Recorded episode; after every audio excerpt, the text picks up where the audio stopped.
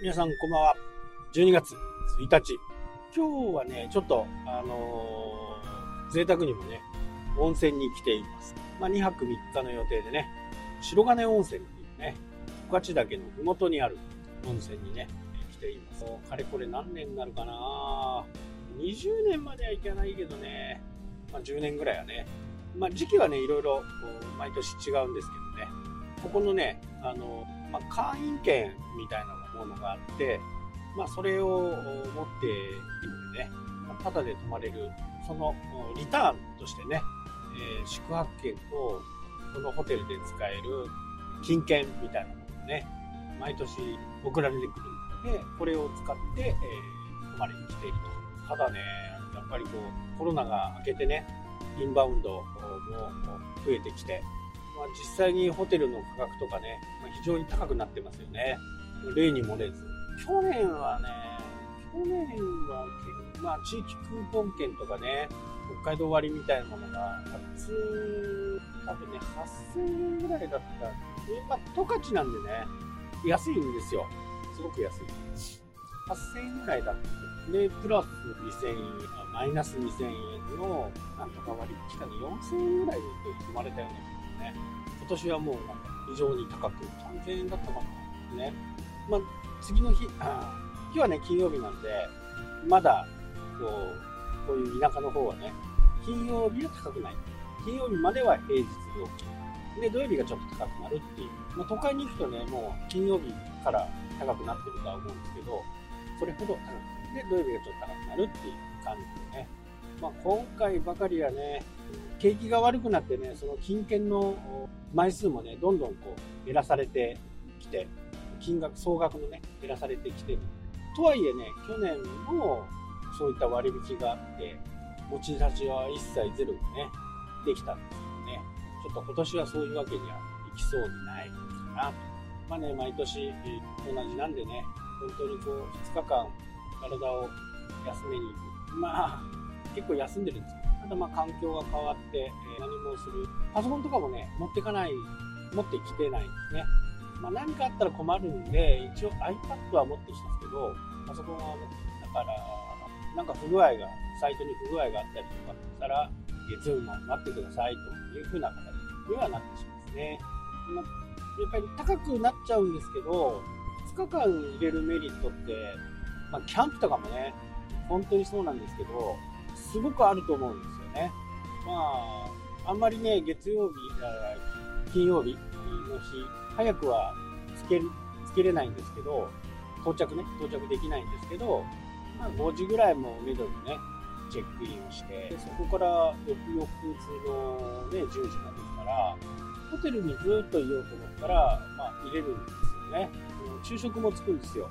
軽い昼食ね。なんかカレーライス。あとは、温泉はその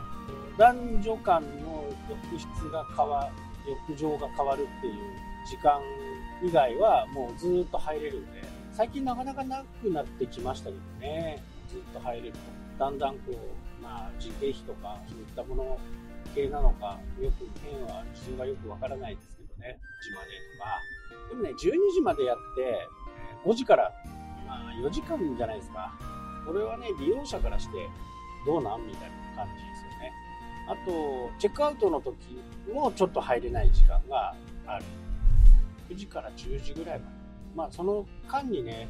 清掃とかが入るんでしょうけどね。まあ、その間は入る時間でもないです。やっぱり、いつでも入れるっていうのはね、温泉にね、いつでも入れる。まあ、なんか天国のようですよね。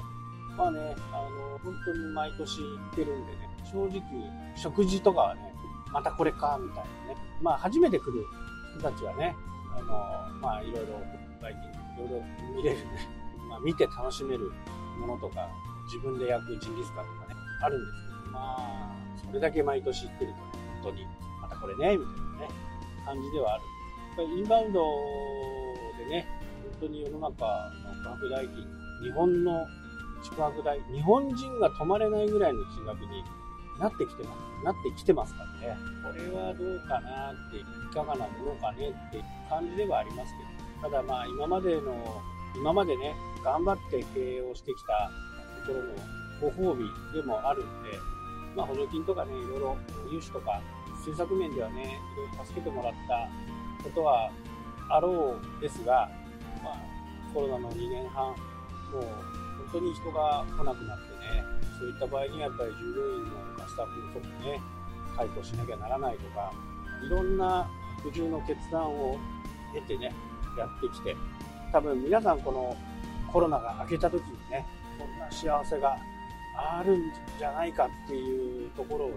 思い描いて、まあ、ここは少しね、我慢しておかなきゃダメかなというふうには思います。だから、まあ、高いから止まらないと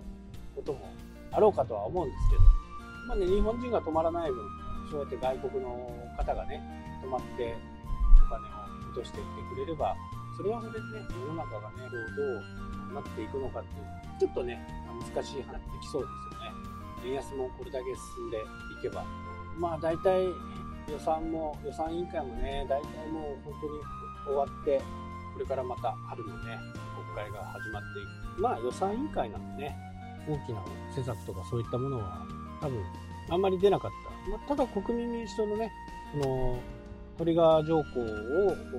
撤廃するという部分に関して賛成をしたこともあるんで、まあ、トリガー条項はいずれにせよ解除になっていくんじゃないかなというふうには思います。はい、ということでね、今日はこの辺で終わります。それではまた。